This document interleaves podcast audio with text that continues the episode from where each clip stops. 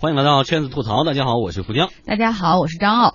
这个最近两天有一个比较好玩的新闻吧，其实就是一个正常的人事变动，但却引起了很多的讨论。就是我们应该放到十七点、十八点去讨论的这个新闻。但是其实确实有很多，尤其是这家公司的前员工站出来去吐槽他们的一些想法，也就是万达高管叶宁他突然请辞，结果很多人都在讨论说万达体制内有很多的局限。纷繁复杂，酸甜苦辣，今天谁来说？好，先让奥姐给大家说一说这个事儿的来龙去脉。对，说说由头哈。这叶宁呢宣布辞去万达文化产业集团副总裁这个职位，这公告已经发出了哈。有人说他有这么重要吗？确实还蛮重要的，尤其是在影视圈儿。他在万达工作了十四年，执掌万达院线大权长达八年，其中哈大家知道这八年万达院线已经是领跑全国，做的是非常的好。那在影视圈里呢，这个叶宁他在影视制作这方面，在作为职业经理。人他的江湖地位也很高，不比王长田还有王中磊这样的大佬差。像前一段时间比较卖座的陈坤来主演的那部《寻龙诀》，寻龙分金看缠山，一重缠是一重关，是不是？对，就是在叶宁的促成之下，才有了万达、光线和华谊三家的一个合作。所以在他离职之后啊，很多媒体都在猜测说：“哎呀，这个叶宁这么强大，他到底会去哪儿呢？下一步谁能得了他，谁仿佛就能得了整个华语电影的一个天下。”一样，有人说是不是会去腾讯啊？有人说他是不是会去华谊当 CEO 啊？还有人在讨论说，为什么这么强的一个人会离开万达，离开王健林？有人说万达给的钱少吧，可能比不上腾讯。很多人站出来说，绝对不可能，因为万达通常是给行业内第一高薪的。差钱吗？不可能啊！对呀，绝对不可能。那又是为什么呢？所以就有很多万达的前员工，我们叫前任们吧，就站出来。吐槽说，其实是因为万达内部的管理问题，以及万达对于人才的那种不珍惜和限制他创新才能，导致很多人在那儿不开心。嗯，所以呢，我们今天的话题叫做在首富的公司里工作是一种什么样的体验？不是在微软里工作，而是在万达里工作。呃，人人都羡慕，小伙伴们都觉得这太牛的一个工作了哈。但是在内部的人可能真的是冷暖自知。那么今天呢，我们不去评判，只是把真实的我们了解到的情况呈。现给大家，也欢迎大家在收听的过程当中跟我们互动。你的经历，我的感受，同行要发言。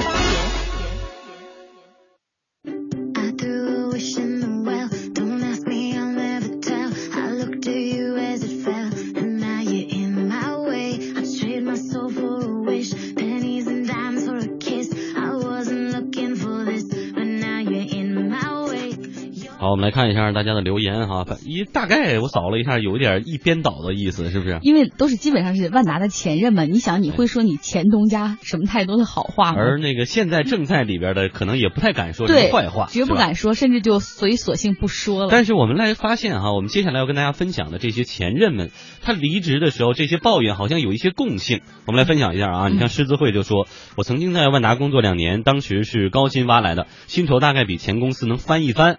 我离开的时候，别人也纳闷说：“这么多钱留不住你吗？”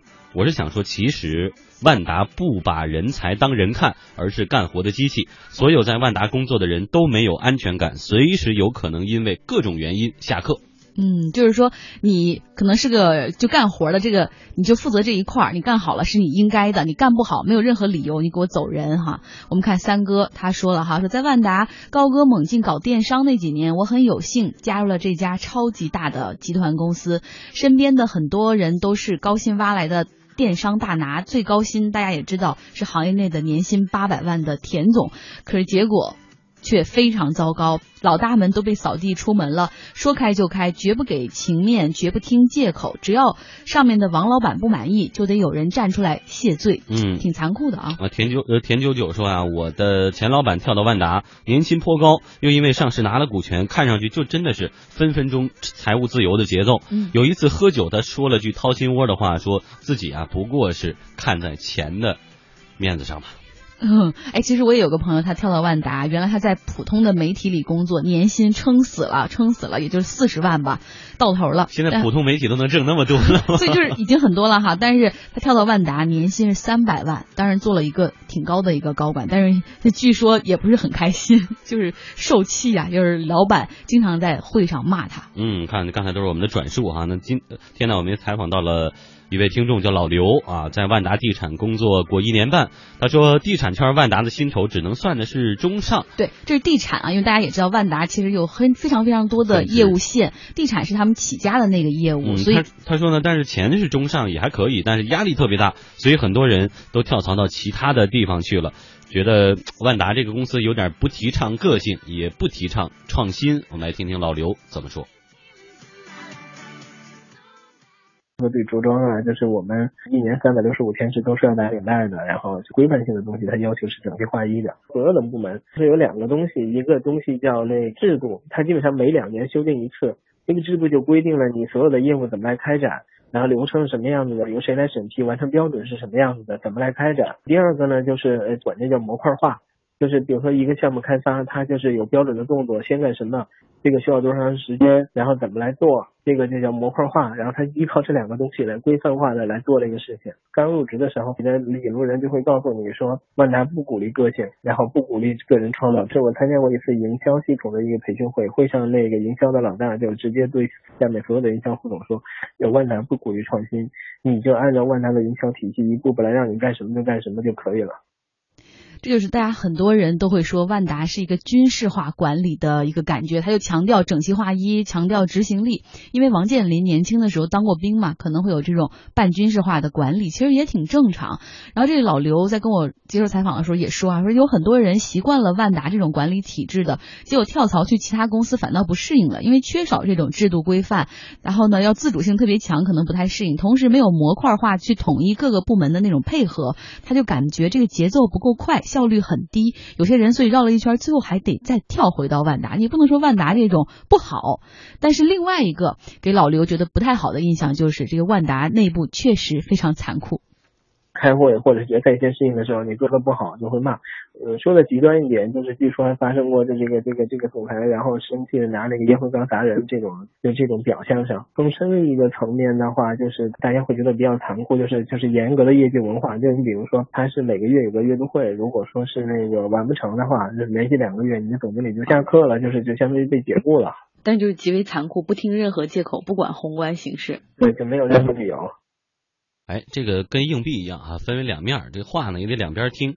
老刘自己也承认说，在地产圈这种可能行业的要求，确实需要一种狼性，要不然你都散散漫漫的啊，一味的强调以人为本，你不可能做出业绩，也不可能会发展啊。竞争这么激烈，对，更别说成为全国第一了哈。那刚才呢聊的是万达地产板块业务下员工的一个体验。我们也知道万达多元化发展呢，像影视娱乐呀，还有零售、电商这些行业，它都有进入，而且。尤其是对于他跨界进入的这些领域，万达必须是高薪挖人，所以在圈内人胜 人人送名字土豪。所以某个猎头他就跟我们说啊，他说万达能招来人，这非常容易啊，就开你现在年薪的双倍。但是问题是留不住人。用一个人才的策略是什么呢？就是高薪，在竞争对手那边去挖。我把这些人高薪挖过来，那么他们呢身上的价值呢，一定是远远高于。我给的薪酬的，而且在未来几年，他们给我创造的价值呢，一定是划算的。但是呢，当他把市场整个这些这种高端或者说这种核心人才的这种身价提升之后，那么就造成了一个非常大的一个这个压力给到谁？给到他的竞争对手。很有意思的事情就是，他把整个这些人的薪水都拉高了，然后也就是相当于给他的竞争对手造成了人才的人力成本的急剧上升。万达内部它的军事化管理，其实对于一些高管，真正的高管来说，也是受制非常严重的。也就是说，万达它是不需要你更多的创新和创意的，你只需要是服从，需要按照我们的规章制度去复制就可以了。我在很几年之前帮就是接触过他们的一个岗位的时候，那么万达当时跟我们说的很有意思，说你这个人不用你有多么的聪明啊或能力有多么强，他只要第一有这个行业经验就可以。那么来了之后，我给他一本厚厚的一个手册，你只要按照这个本手册一条一条的给我去做，我保证我的这个楼盘的销量就能保证。所以现在很多的高管当遇到这个问题的时候，你不能施展我自己的一些想法或者说我的一些才干的时候，他可能也就会选择离开。嗯，刚才这位猎头所说的问题，可能正是很多高管为什么要离开万达的一个原因了。高万达呢是讲究和军队一般的严密的这种管理制度，以及高度的服从老板的话，就是绝对是最高的命令。在万达里面有一句话，就是说，像王健林王总对于行业研究之深，他的对未来预测判断之准，简直是毋庸置疑的。你无需质疑，只需要服从就可以了。嗯。另外呢，我们今天选择这样的一个话题，其实也想延展一下，跟大家讨论一。对我们不是针对万达，对，就是万达这么不好，那么不好哈。但其实万达身上折射出来的一些他的前任认为的存在的问题，也是大公司通病。往往一公司实力太大了，地盘太广了，实力这个确实人员也很多的情况下，管理啊就会这样，对吧？我们还采访到了一位 Q 先生，他也在另一家超大规模的地产集团工作过两年。他说了哈，这个同样跟万达是一样的，另一家就是在高压的环。境下工作，其实他这种幸福指数是很低的。超大型集团里面，跟你素质水平能相相当的人特别特别多，但是呢，做工作又其实很枯燥、很很流程化、很没有创新的东西。那做这个一年以后，自己个人水平其实一到两年以后，其实已经到了个瓶颈了，基本上没有其他的发展通道了。要么就是你换个工作岗位，但也相当于从零起步；要么就是你就想办法回去吧，就从那个集团。